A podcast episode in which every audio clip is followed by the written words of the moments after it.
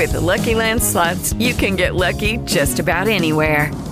This is your captain speaking. Uh, we've got clear runway and the weather's fine, but we're just going to circle up here a while and uh, get lucky.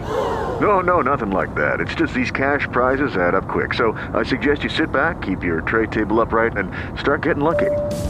Play for free at LuckyLandSlots.com. Are you feeling lucky? No purchase necessary. Void where prohibited by law. 18 plus terms and conditions apply. See website for details. Hey guys, it is Ryan. I'm not sure if you know this about me, but I'm a bit of a fun fanatic when I can. I like to work, but I like fun too. It's a thing. And now the truth is out there. I can tell you about my favorite place to have fun Chumba Casino. They have hundreds of social casino style games to choose from, with new games released each week. You can play for free anytime, anywhere and each day brings a new chance to collect daily bonuses. So join me in the fun. Sign up now at ChumbaCasino.com. No purchase necessary. BGW. Void were prohibited by law. See terms and conditions. 18 plus. Las opiniones expresadas por Chayo Busquets están avaladas por su amplia experiencia como terapeuta familiar y en el previo análisis de los casos que aquí se presentan. Bienvenidos. Esto es Chayo Contigo en Joya 937, la radio inteligente. Comenzamos. Tu comportamiento sirve de modelo para tus hijos.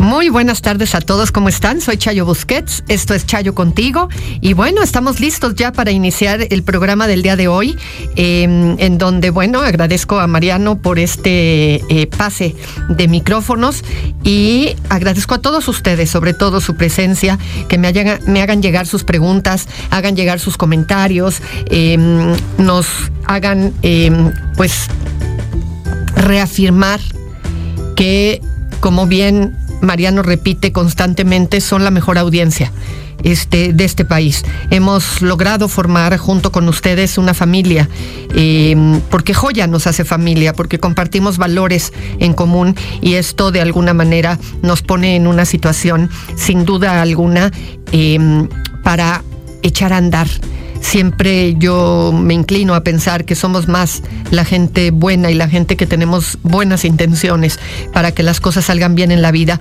que la gente que anda viendo cómo le hace para solo ver por sí mismos y solo salirse con la suya. Así es que muchas gracias eh, de verdad a todos y, como también lo digo con frecuencia, pues nuestra responsabilidad invita a que eh, vayamos haciendo del conocimiento de los demás que que las buenas intenciones, el buen comportamiento y el compromiso social debe de ser contagioso. Así es que vamos a dar inicio al programa del día de hoy. Aquí tengo ya a la mano sus comentarios, sus preguntas. Eh, tengo a la mano también los eh, libros y la información que hemos estado revisando en el último tiempo para poder darle a em, cada una de las familias y a cada una de las personas las herramientas que les puedan facilitar o ayudar en el proceso de desarrollo de sus propias vidas, porque cada uno de nosotros tenemos la obligación de eh, generar el compromiso y la agencia de aquello que queremos para nosotros y para lo que nos rodea. Y voy a iniciar porque, sobre todo porque Walter Rizzo nos ayuda a iniciar con ideas positivas en relación a esta pandemia por la que hemos venido pasando. Y hemos estado hablando de todo lo que implica, eh, y lo hablábamos hace un par de días, todo lo que implica este fenómeno de estar esperando, ¿no? De estar esperando que ya se acabe la pandemia, de estar esperando que ya esté la vacuna, de estar esperando eh, todo el tiempo con incertidumbre, estar o no contagiados, eh, si tenemos nos hicieron la prueba, pues esperar el resultado. Si sí tenemos el COVID, pues esperar que no se complique. En fin, toda una serie de cosas. Eh, gente que ya teniendo el diagnóstico, pues espera que eh, tener un espacio dentro de los hospitales. En fin, eh, es, un, es un contexto complicado el que, el que estamos viviendo y esto nos pone en una situación en donde la incertidumbre se vuelve cada vez mayor. Y el futuro incierto en los momentos difíciles es un elemento con el que tenemos que aprender a relacionarnos. Él cuenta que la mayoría de sus pacientes y también la de sus colegas suelen preguntar en la consulta refiriéndose a la pandemia por el nuevo coronavirus, ¿cuándo se acabará esto? ¿Qué pasará con mi empleo? ¿Cuándo volveremos a la normalidad? Y dudas eh, por el estilo. Y solemos responder que nadie sabe con, con certeza qué pasará, pero que la espera se hace más fácil si se aplican ciertas estrategias que él nos va a comentar y que a su vez yo les haré llegar a través del programa. De todas maneras, el problema se agrava. Si un vocero de la Organización Mundial de la Salud dice lo siguiente y lo sabe con claridad porque lo ha oído y leído, eh, no hay que bajar la guardia porque lo peor está por llegar. Y él se pregunta, ¿y qué es lo peor? Más de uno interpreta que lo peor deberá ser algo más parecido al fin del mundo. Y aseveraciones de este tipo no solo generan miedo y ansiedad, sino incertidumbre de lo peor. Porque tenemos que dejar la esperanza a un lado. Si nuestros pacientes ya estaban angustiados por la situación, ahora esta angustia se multiplica por 10. Si lo que la OMS o cualquier otro organismo intenta con esto es alentar a la población para que tengas conductas proactivas, producen el efecto inverso en un grupo considerable de gente que se siente desesperanzado. Sus padres, los padres de Walter Rizzo, le comentaban que cuando había bombardeos durante la guerra en Europa, corrían al refugio subterráneo y una vez allí la desesperación se apoderaba de una gran cantidad de personas, incluso de hombres y mujeres valientes que en momentos de desesperación se aferraban a un santo en ese tiempo, a San Genaro, patrono principal de Nápoles, y en sus lamentos decían, ¿cuándo se acabará esto? Y una vez le preguntó Walter Rizzo a uno de sus tíos, que había estado de voluntario en el frente de Rusia, cuánto había durado la guerra y sin dudarlo le dijo cinco años, cuatro meses, ocho días, catorce horas y muchos, muchos minutos. Lo tenía grabado con fuego en la memoria, independientemente de que haya sido justo así, esa era su experiencia subjetiva. Crear faltas expectativas, así sean esperanzadoras, también afecta de manera negativa a las personas. Pues aunque en apariencia mermen la incertidumbre, lo que hacen es cambiarla por decepción o indefensión. Y al comienzo de la Primera Guerra Mundial, los países creían que la conflagración duraría poco tiempo, semanas o tal vez meses. Similar a los anteriores, no obstante duró poco más de cuatro años. Y los pronósticos no habían tenido en cuenta que se utilizaría un nuevo armamento, y eso produjo más resistencia de ambas partes. En la Segunda Guerra Mundial, un número considerable de medios de comunicación y connotados políticos de distintos países no apostaban un peso a Hitler y lo descuidaron.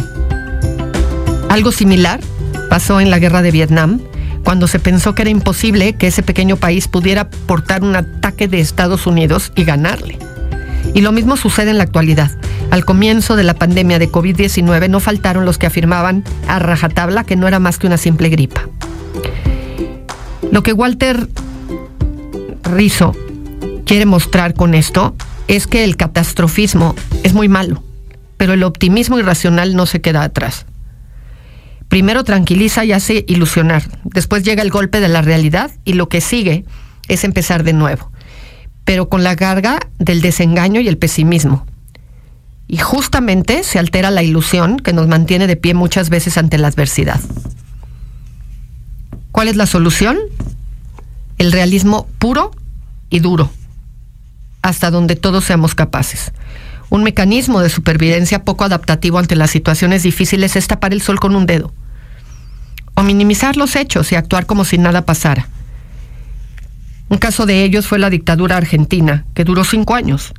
Algunas personas optaban por no pensar en lo que estaban pasando y trataban de tener una vida lo más normal posible, por ejemplo, yendo al cine y distrayéndose. Pero no era tan fácil esquivar lo que estaba ocurriendo porque siempre se hacía notar. A Walter Rizzo le pasó dos veces que estando en el cine de pronto se cortaba la película y se oía una voz castrense que ordenaba a los espectadores ponerse contra la pared y abrir las piernas para una revisión y a los que no tenían identificación se los llevaban. Y luego ya seguía la función como si nada hubiera pasado. Y obviamente muy pocos eran capaces de quedarse. Tampoco se podía evitar el susto y el estrés que se sentía al ver un Ford Falcon color verde, gris o azul metalizado andar despacio cerca de uno. Allí se movilizaba la policía política, o dicho de otra forma, era el automóvil oficial que utilizaban las Fuerzas Armadas en sus operativos. A quienes desarrollaban una estrategia de evasión como la del avestruz, lo cotidiano lo sacaba del hoyo. ¿Cuándo terminará definitivamente esta pandemia y no habrá más rastros? No lo sabemos. Y por esto se crea una ansiedad anticipatoria. Hay una nueva necesidad vital para encontrar un fin definitivo, un borrón y cuenta nueva. No obstante, la incertidumbre puede gestionarse. Mientras tanto, vamos a seguir luchando en busca de la supervivencia y de una vida digna, siempre y cuando nos hagamos conscientes de que la pandemia y el COVID ahí están y que tenemos que aprender a relacionarnos con ello. Así es que, como dice Walter Rizzo, que este principio te acompañe siempre. Los guerreros descansan, pero no se jubilan. Seguimos en Chayo contigo, no te vayas. Estás escuchando Joya 937. Joya 937. Chayo, no te deja sola. Ella siempre te acompaña. Continuamos. Tengo un correo aquí que dice, buenas tardes. Estoy algo enojado, confundido, enamorado, incómodo y taciturno, escribe un hombre. Tengo una novia. Ella y yo fuimos novios en la adolescencia, entre los 14 y 17 años. Y sus papás nos distanciaron por prejuicios económicos y malas decisiones que cometimos. Nos encontraron teniendo relaciones sexuales en su habitación. Después de que nos separamos, conseguí una beca y seguimos en contacto por internet y seguimos siendo amigos. Con el paso del tiempo terminamos la carrera y la busqué para tener una relación. Hablé con sus papás, no quisieron nuestra relación y me terminó. Me fui otra vez al extranjero. Ella siguió con su vida y se casó. El marido la golpeaba y la mandó al hospital. Le presté mi casa en la Ciudad de México para que viva y su expareja no la moleste. Ella tiene un bebé de cuatro meses, lo registró como hijo natural. Yo recibí al bebé y pagué los gastos del parto. Tengo unos meses viviendo en el país por temas de pandemia. Somos como la familia que siempre quisimos tener. Tengo un doctorado que terminar en Alemania. Una vez dejé la maestría por ella, no formalizamos nada. Quiero a ese bebé como si fuera mío. Ella tiene miedo de su ex, de que se le pueda quitar al bebé. Tiene miedo de la reacción de su papá. Yo soy huérfano, me creó mi abuelita, ella murió hace cinco años. No quiero dejar al bebé y me siento muy confundido. Y ella no toma una decisión.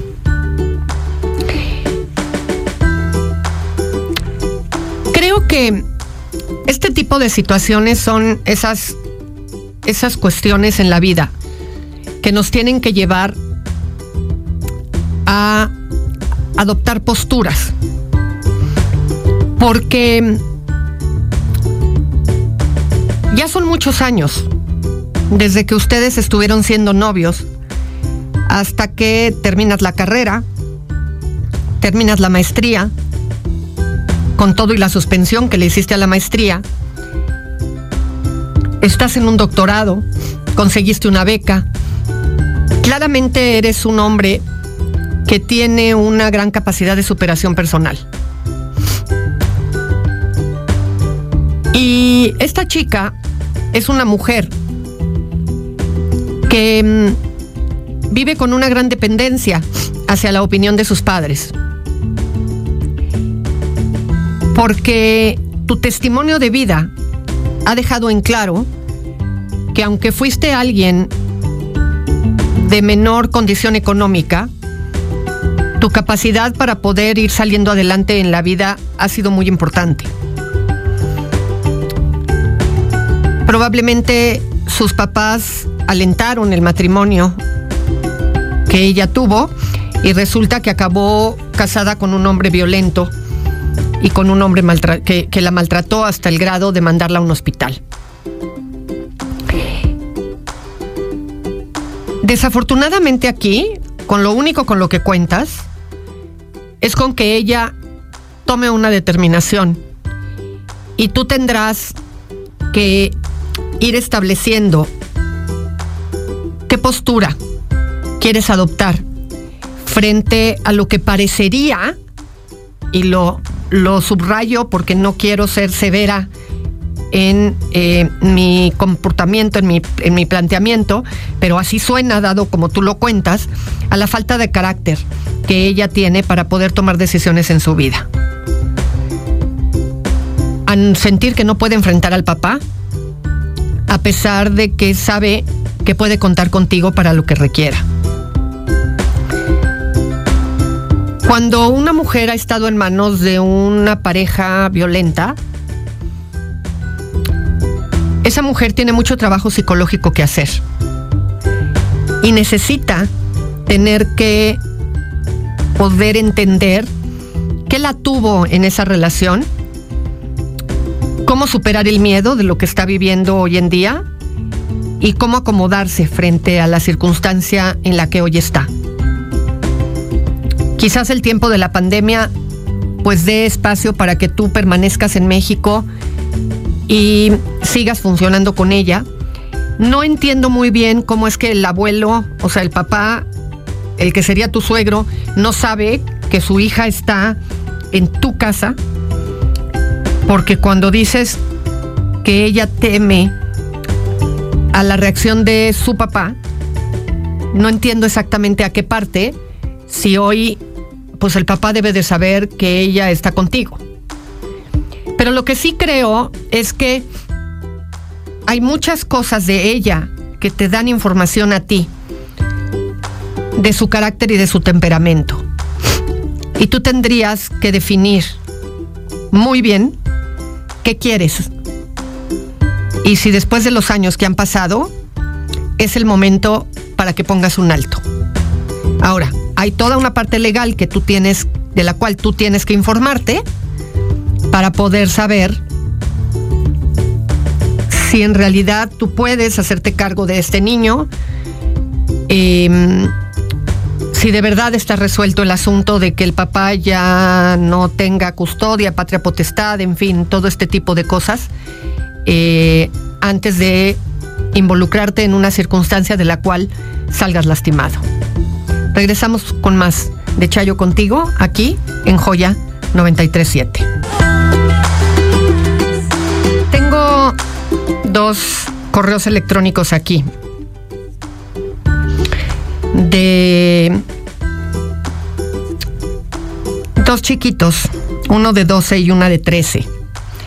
Los dos un poco, aunque el contexto a lo mejor es un poco distinto, los dos por los que los elijo revisar juntos es porque mm, nos dan una línea clara de cómo a los 12 o 13 años los chavos sí se percatan de lo que está pasando con ellos.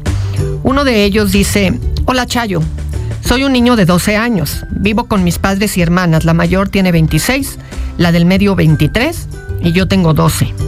Cuando yo tenía 9, o sea, hace 3 años, a mi papá le dio un aneurisma y se salvó de milagro.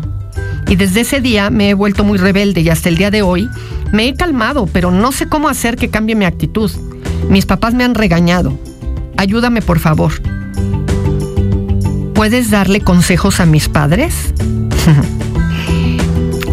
el otro dice, hola, soy fulanita de tal. El anterior fue de un chico, hombre. Esta es una niña. Me dice, soy un adolescente de 13 años y quisiera pedir un consejo. Doctora, yo soy muy explosiva. Todo lo que me dice mi familia no lo hago. Les contesto feo, les hago caras. Y la verdad ese comportamiento me ha causado muchos problemas. Yo sé que lo que hago no está bien y lo reconozco. Pero hay veces que no lo puedo controlar, que me gane el impulso y lo hago. Yo antes no hacía eso. De un tiempo para acá lo he hecho y la verdad ya no lo quiero hacer. Ya no quiero ser así.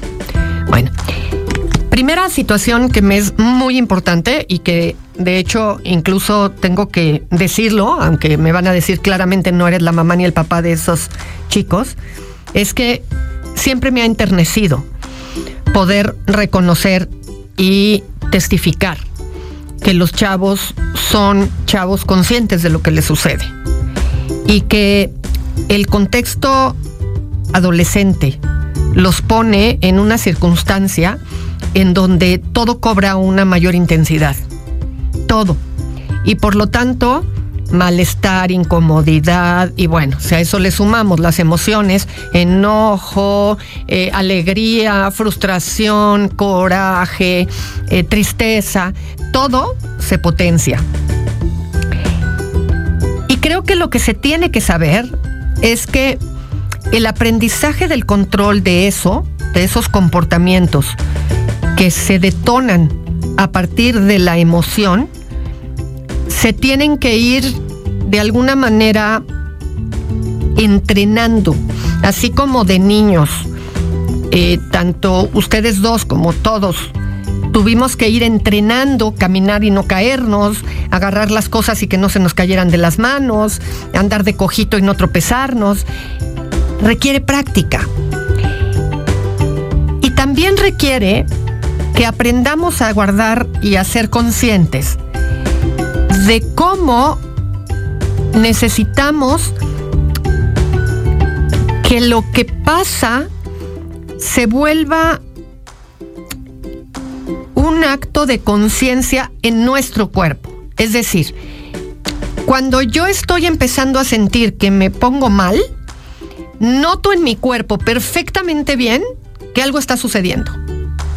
Eso lo noto. Hay quienes me dicen se me pone tieso el cuello. Hay quienes me dicen cierro los puños. Hay quienes me dicen siento un gran hueco en la panza. Hay quienes dicen me palpita el corazón o sudo, ¿no? O se me traba la quijada. Bueno. With the Lucky Land slots, you can get lucky just about anywhere. This is your captain speaking. Uh, we've got clear runway and the weather's fine, but we're just going to circle up here a while and uh, get lucky. No, no, nothing like that. It's just these cash prizes add up quick. So I suggest you sit back, keep your tray table upright, and start getting lucky. Play for free at LuckyLandSlots.com. Are you feeling lucky? No purchase necessary. Void where prohibited by law. 18 plus terms and conditions apply. See website for details. Tú tienes que aprender a distinguir qué te sucede a ti. ¿Qué es lo que te pasa a ti? Porque hay señales previas a ese momento en el que reaccionas que si las aprendes a detectar y a señalar, vas a poder retirarte a tiempo. Y hay la almohada a la que le puedes pegar. Hay el cuarto en el que te puedes meter a lo mejor para ganar un poco de espacio. Y ahí, si te diría, para el chico que me dice, dale por favor consejos a mis papás, es no enredarse y decirle, vamos a generar una palabra clave y en el momento en el que mencionemos la palabra clave, es momento de que te retires, te hagas a un ladito y dejemos pasar un poco de tiempo. Porque lo que sí es verdad es que cuando un chico adolescente se está poniendo así y los papás lo empiezan a regañar, lo único que acaban haciendo es que la situación se ponga peor. Ahora, en tu caso en particular, probablemente no lo explicas aquí, pero el que tu papá haya sobrevivido, sin duda alguna es una buena noticia. Pero no sé qué tanto cambió el nivel de funcionamiento de tu papi y el nivel de desempeño de tu papá y hasta dónde cambió la dinámica del esquema familiar. Y en ese sentido, a lo mejor en alguna medida perdiste papá porque probablemente estabas en la etapa de mayor identificación con él y de pronto papá entra en, este estado de gravedad y resulta que la libra se salva, pero hoy pudiera estar limitado en muchas cosas y entonces hay que evitarle eh, frustraciones, hay que eh, funcionar con él de una manera distinta, a lo mejor no puede jugar contigo a lo que antes jugaba y lo que tienes es un gran miedo y un gran enojo por todo lo que se pudo haber perdido a partir de ahí sumado a que no puedas expresar ese enojo porque te la pases escuchando, que lo único válido es dar gracias porque tu papá se salvó. Y a veces elaborar el proceso de lo que se perdió, aunque tu papá siga vivo, es una de las cosas que no has logrado poder tener claridad o poder expresar con claridad y no ha tenido espacio dentro del ámbito familiar hablar de esas cosas. Acércate con tus papás, exprésalo de una buena manera y a lo mejor por ahí es por donde las cosas pueden funcionar mejor. Les recuerdo el correo electrónico es chayo arroba radiocentro.com. Es la una de la tarde con 51 minutos, 9 y serán las dos. Mónica Naranjo con esta canción de hace mucho tiempo, El amor coloca. Y antes RBD, siempre he estado aquí. Y bueno, nosotros em, vamos a continuar con más de Chayo contigo, aquí en Joya 937, recordándote nuevamente que todos los correos, todos los mensajes únicamente son eh, revisados por mí, que no contesto por escrito, que me es imposible dada la cantidad de mensajes que se reciben. Así es que em, siempre no me queda más que pedirles paciencia, mucha paciencia.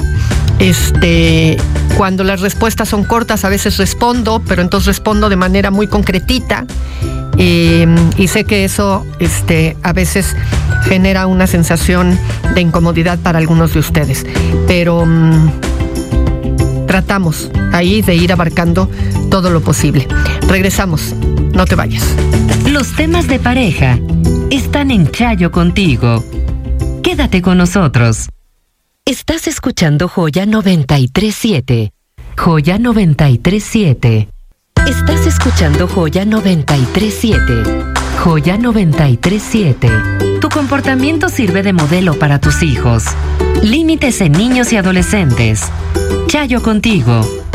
Regresamos. El día de ayer, como todos ustedes saben, hubo una serie de manifestaciones por esto que se sigue volviendo muy importante en términos de erradicar la violencia contra las mujeres. Y desafortunadamente, los medios de comunicación se siguen centrando en estos grupos que son grupos pequeñitos, muy pequeñitos, de quienes hacen desastre y medio en medio de esas manifestaciones.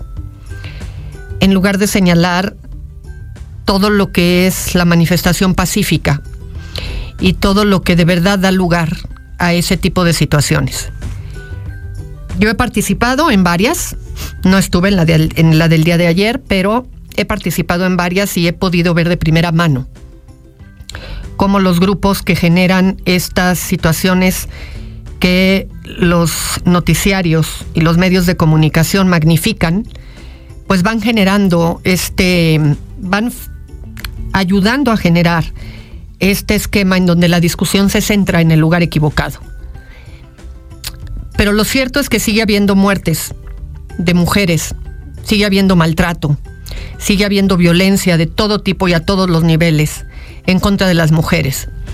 Y es por esto que mm, hemos venido revisando desde hace mucho tiempo este libro de No son micromachismos cotidianos, de Claudia de la Garza y Heréndira Derbez, de Editorial Grijalbo, porque de alguna manera este libro nos ha venido ayudando, por lo menos así lo ha hecho conmigo y espero que así lo haga con ustedes, a poder detectar esas, esos comentarios sutiles, esas cosas culturales que se meten como el agua sin que nos demos cuenta y que nos van haciendo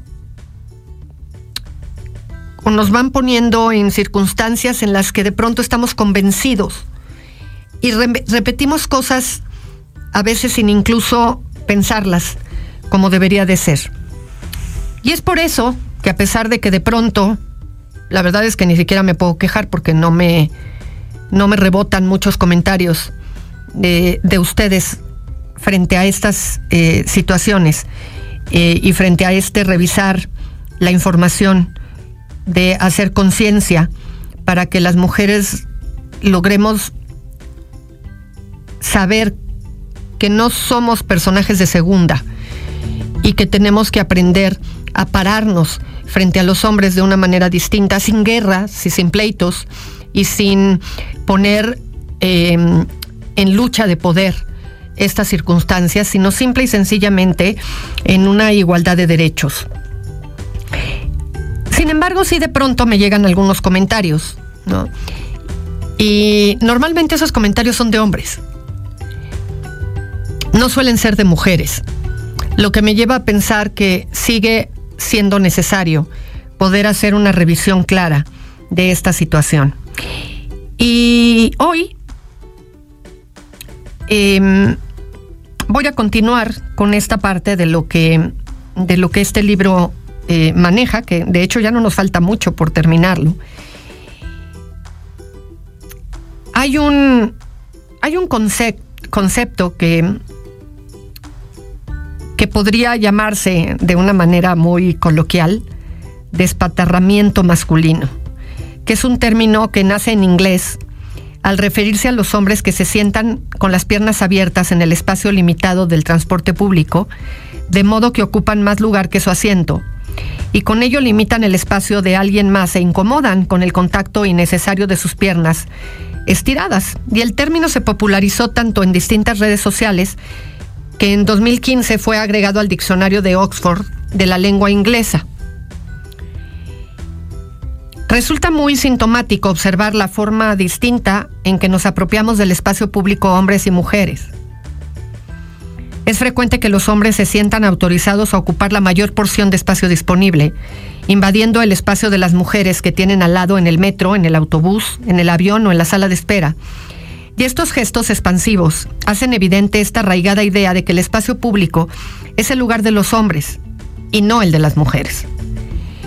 Y estos gestos expansivos eh, que hacen evidente esa arraigada idea de que el espacio público es el lugar de ellos y que además ellos tienen la prerrogativa de poder mostrar sin problema el espacio de sus genitales al abrir las piernas, a diferencia de una mujer que debe ir siempre sentada con las piernas bien cerradas, como señorita. Y yo sé que en muchos aparece siempre la idea de que no todos los hombres. Una mujer se queja de los acosos que recibe diario en la calle y le responden con un clásico comentario que no es empático. No todos los hombres. O las mujeres también acosan. Y nos dicen hasta el cansancio estar pero grullada, como de si ignoráramos la obviedad de que no el 100% de los hombres acosa, agrede, viola o mata y que también las mujeres pueden ser victimarias. Evidentemente no ocurre que todos los hombres sean unos criminales, pero lo que sí ocurre es que vivimos un mundo en que en términos generales las mujeres y las minorías sexuales sufrimos de violencia machista y los hombres son beneficiados por las relaciones verticales del patriarcado porque hay un ambiente de impunidad generalizada. Cada vez que alguien irrumpe una charla con un argumento falaz como no todos los hombres, lo único que logra es desviar la conversación sobre un problema sistémico y con ello logra deslegitimizar la vivencia de las mujeres y al distraer el argumento también impide la posibilidad de encontrar soluciones. Cada vez que se dice no todos los hombres, se silencia un testimonio. No aporta al debate, sino que le estorba. Así es que hay que tener mucho cuidado, porque sí es obvio que no todos los hombres, pero también es obvio que mayoritariamente todavía nos falta muchísimo trabajo que hacer. Regresamos a más de Chayo contigo, no te vayas. Hola. Estoy muy triste y necesito ayuda. Tengo un hijo de 20 años que estudia, trabaja y está a punto de abandonar todo por una mujer un año mayor, madre soltera, que no estudia ni trabaja, depende de su familia, tienen tres meses de relación y han habido puros cambios negativos en mi hijo. No respeta horarios, ha faltado a dormir por estar con ella, lo manipula y lo condiciona todo el tiempo, le pide que le compre cosas, a donde quiere que la lleve a comer o a salir, le pidió un celular para estar en contacto y cuando sabe que cobra quiere que le compre cosas. Recientemente me enteré que se casaron escondidas. Todo lo supe por unos mensajes. Descubrí que de alguna manera lo presionaba. Viven cada uno en su casa, pero le prohíbe amigos, salidas y le pide contraseñas de sus redes sociales. Ahora que me enteré, le dice que lo peor ya pasó, que sigan adelante, que no quiere problemas, que le dé su lugar, que no quiere recibir migajas y estar después de sus padres. Que no se preocupe, que ellos tendrán su propia familia, que vivan juntos, al fin que ya lo sabemos. Nunca apoyé la relación, siempre fijé esa postura. A pesar de todo, respeté su decisión con la esperanza de que se le iba a pasar y no se volviera una obsesión. Le aconsejé y todos mis consejos ignoró, todo lo hizo mal. Está a mitad de la carrera y no es el momento de adquirir una responsabilidad de una familia, pero no quiere escuchar. Quiero este, ayudarlo. Le pido que piense las cosas. Dice que lo ha hecho mal, pero no hace nada para remediarlo.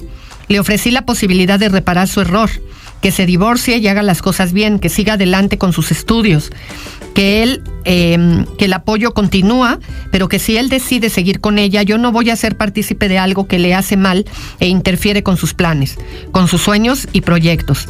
Sé que él tiene la última palabra, pero me resulta doloroso que deje todo por alguien que no lo valora ni respeta.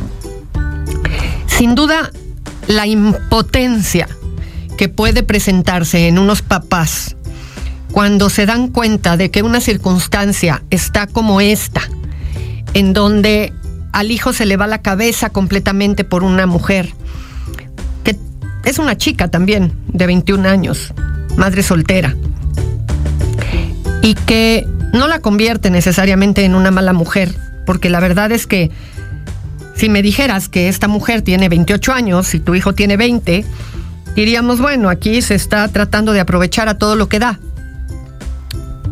A mí me parece que ver este tipo de situaciones como buenos y malos no ayuda. Son un par de jóvenes, muy jóvenes, que están en una situación de mucha dopamina en el cerebro, con la, hormona alborotadísima, tratando de ver qué es lo que hacen y cómo lo hacen. Y sí, probablemente ella aprendió planteamientos manipulatorios para poder manejarse frente a la vida y que alguien la pueda apoyar y ayudar con el hecho de ser una madre soltera. A mí me parece, tú hablas en singular todo el tiempo, no sé si tienes esposo, pero a mí lo que me parece es que tú ya tienes fija tu posición. Y quizás en lo que has caído como error es en repetir y repetir y repetir y repetir tu misma posición y lo entiendo como un intento de convencerlo. Pero como les he dicho muchas veces aquí en el programa, algo que intentó siendo una solución a base de repetición solo puede volverse parte del problema. Y este hijo se puede sentir entre la espada y la pared, puede sentir que el razonamiento que tú presentas es el adecuado, pero que está súper encandilado con esta circunstancia y que por lo tanto no lo puede evitar. Así es que yo creo que le tienes que poner una fecha límite y decirle a partir de ahora, si quieres funcionar como adulto, funciona como adulto. Cuando estés dispuesto a retomar la escuela como debe de ser, lo retomas, pero como hijo de familia. Y decídelo y defínelo tú. A veces soltando, ellos tocan fondo más rápido y por lo tanto esa relación se desgaste más rápido y la situación los lleve a una condición muy eh, clara en relación a lo que está sucediendo. Él tendrá que aprender de esta experiencia y ustedes creo que ya dijeron lo que tenían que decir. Regresamos con más de Chayo contigo, no te vayas. Con todo lo que le pasa a tus hijos, Chayo te ayuda. Continuamos. Estás escuchando Joya 937. Joya 937. Estás escuchando Joya 937. Joya 937. La adolescencia y sus temas están en Chayo contigo. Quédate con nosotros. Se vienen ya eh, pues el fin de noviembre y se viene el principio del último mes del año. Algunas escuelas, en, en especial las particulares, platicando con una paciente adolescente, me decía, ha rendido mucho más la educación ahora que lo estamos haciendo en línea y entonces los maestros se dieron cuenta que habíamos acabado lo planeado para diciembre, que siempre salíamos por ahí del 10, este, pues resulta que ya eh, lo revisamos todo y por lo tanto, en lugar de exámenes nos dejaron algunos proyectos de tal manera que pues prácticamente mañana viernes pues ya empiezan a salir algunas escuelas a terminar actividades.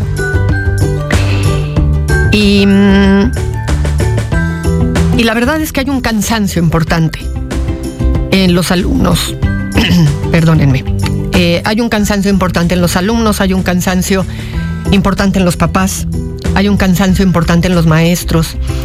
Y, claramente esto no se trata de priorizar qué cansancio es más importante.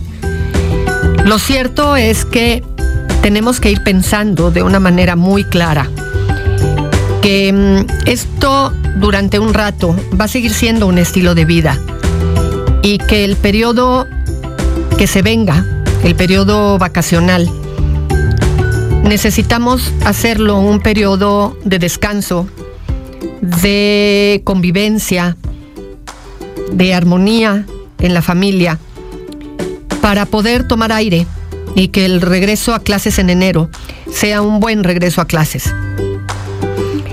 Y eso nos vuelve a corroborar la importancia de la buena actitud y de cómo las personas necesitamos aprender a saber cómo me paro frente a los acontecimientos y no nada más dejar que el acontecimiento suceda y estar viendo cómo me quejo del acontecimiento. Porque de lo contrario, tus hijos imitan esa queja constante que tú presentas y no se llega a ningún lado. Así es que seguramente para muchos ya empezó la cuenta regresiva, ya se añora que llegue la fecha en donde se pueda eh, de alguna manera pensar, ya nada más faltan tantos días, ya nada más faltan tantos días. Lo cierto es que esto inició a mediados de marzo y hoy estamos en los últimos días de noviembre y el año va a terminar en estas condiciones. Así es que a pensar, a planear, a seguirnos cuidando ya como parte de un hábito cotidiano y a reforzar la responsabilidad social de la que tanto les hablo aquí. Y bueno, con esto me despido, dejándole los micrófonos a nuestra querida Fer Quintana. Yo estaré con ustedes nuevamente mañana, mañana en punto de la una de la tarde ya, viernes, última semana prácticamente de noviembre, porque el lunes es el último día de eh, noviembre, así es que semana completa, esta ya, ya fue la última y con eso le vamos a dar paso a la que será la primera semana de diciembre. Así es que les mando un abrazo cordial, espero que tengan una buena tarde y nos escuchamos mañana en punto de la una. Soy Chayo Busquets, esto fue Chayo contigo y abre tu corazón. Dona tus órganos, recuerda que tú a los tuyos también podrían necesitarlos. Chayo contigo está en Joya 937, de lunes a viernes a la una de la tarde. Gracias por acompañarnos. Estás escuchando Joya 937. Joya 937.